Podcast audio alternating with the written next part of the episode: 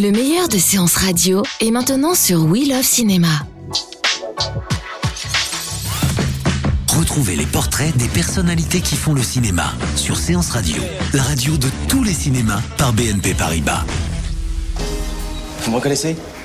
Connard C'est moi, oui, ça va mieux Dans les années 70, les stars françaises de la comédie s'appellent De Funès, Galabru, Fernandel ou encore Francis Blanche. Alors quand Pierre Richard apparaît, avec son côté maladroit et toujours dans la lune, il fait l'effet d'un extraterrestre.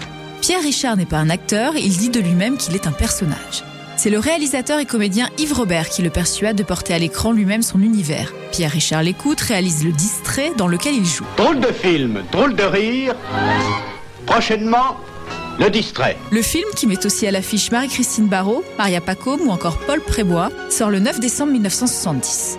Le public adhère immédiatement à son humour, la critique, elle, est divisée et les producteurs ne sont pas du tout rassurés. Ils ne croient pas au côté bankable de ce personnage si singulier. Excusez-moi, je suis vraiment distrait. Ça m'arrive quelquefois aussi. Ah, vous Alors moi...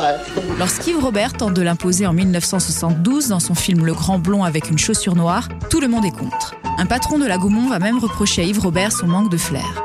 Mais le réalisateur ne lâche pas le morceau et quand le film sort, il totalise 3 400 000 entrées. Être obligé de rentrer à Paris avec une chaussure marron et une chaussure noire. Pourquoi une chaussure noire? Forcément, la donne change et les producteurs n'osent plus mettre leur veto. Pierre Richard vole alors de succès en succès, le retour du Grand Blond en 1974, Et prêt à affronter tous les dangers. Moi? Eh ben oui, vous. La moutarde me montonnée, réalisé par Claude Zidi la même année, qui signera aussi un an plus tard La course à l'échalote. Comment le savez-vous? L'intuition Parallèlement, il continue de réaliser Les Malheurs d'Alfred en 1972 avec Annie Dupéré, Je sais rien mais je dirai tout en 1973 aux côtés de Bernard Blier. Non, moi, vouloir non. Non, vouloir non. Le nom, le, le nom. Parce que, bah, par exemple, moi, mon nom, mon nom, c'est Gastier Leroy. C'est mon nom à moi. C'est mon nom à moi. Oui, ben c'est mon nom à moi, c'est pas vulgaire. Mais en 1974, souffrant un peu de s'enfermer dans son personnage, Pierre Richard décide de changer de registre. Il va tourner sous la direction de Marco Pico, Un nuage entre les dents, aux côtés de Philippe Noiret, où il incarne un photographe alcoolique et paumé. La sanction du public est sans appel. Un nuage entre les dents sera vu par à peine 226 000 spectateurs. Malgré cet échec, l'acteur persiste à vouloir proposer un autre personnage. Exemple en 1976 avec On aura tout vu de Georges Lautner, une comédie qui met aussi à l'affiche Francis Perrin et Jean-Pierre Mariel, mais qui se passe dans l'univers du porno. Une info dans un commando, c'est génial. Mais ça fout toute mon histoire par terre. Pas du tout Pas du tout Le contenu politique est toujours là, mais ça bouge un peu plus, c'est tout. Immédiatement, les Français se disent qu'ils ne pourront pas emmener leurs enfants voir ce film. Pierre Richard sait alors qu'il doit renouer avec les comédies familiales. En 1978 sort son quatrième film, Je suis timide mais je me soigne.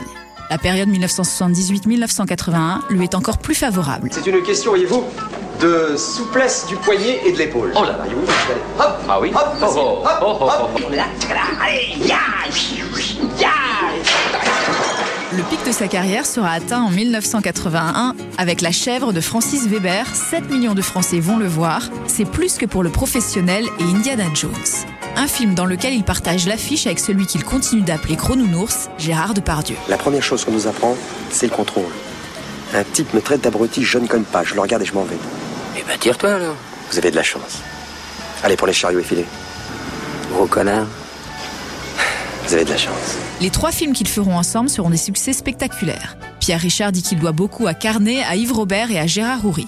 C'est très cher disparu qu'il convoque au théâtre dans une pièce qui raconte avec humour et tendresse ses souvenirs de tournage, Pierre Richard III. Quand le grand blond ou le distrait passe à la télévision, je vous jure que c'est vrai, le lendemain, il y a toujours un couillonneau qui m'arrête dans la rue et qui me dit Ah, bah alors ça alors, hein? Avez pris un sacré coup de vieux depuis hier.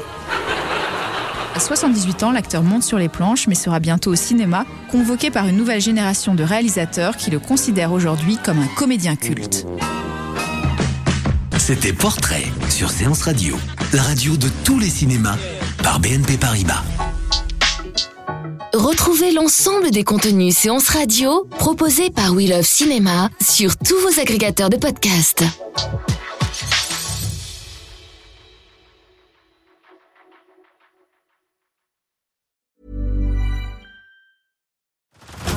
Head over to Hulu this March, where our new shows and movies will keep you streaming all month long. Catch the award winning movie Poor Things, starring Emma Stone, Mark Ruffalo, and Willem Dafoe. Check out the new documentary, Freaknik The Wildest Party Never Told, about the iconic Atlanta Street Party. And don't miss FX's Shogun, a reimagining of the epic tale starring Anna Sawai. So, what are you waiting for? Go stream something new on Hulu.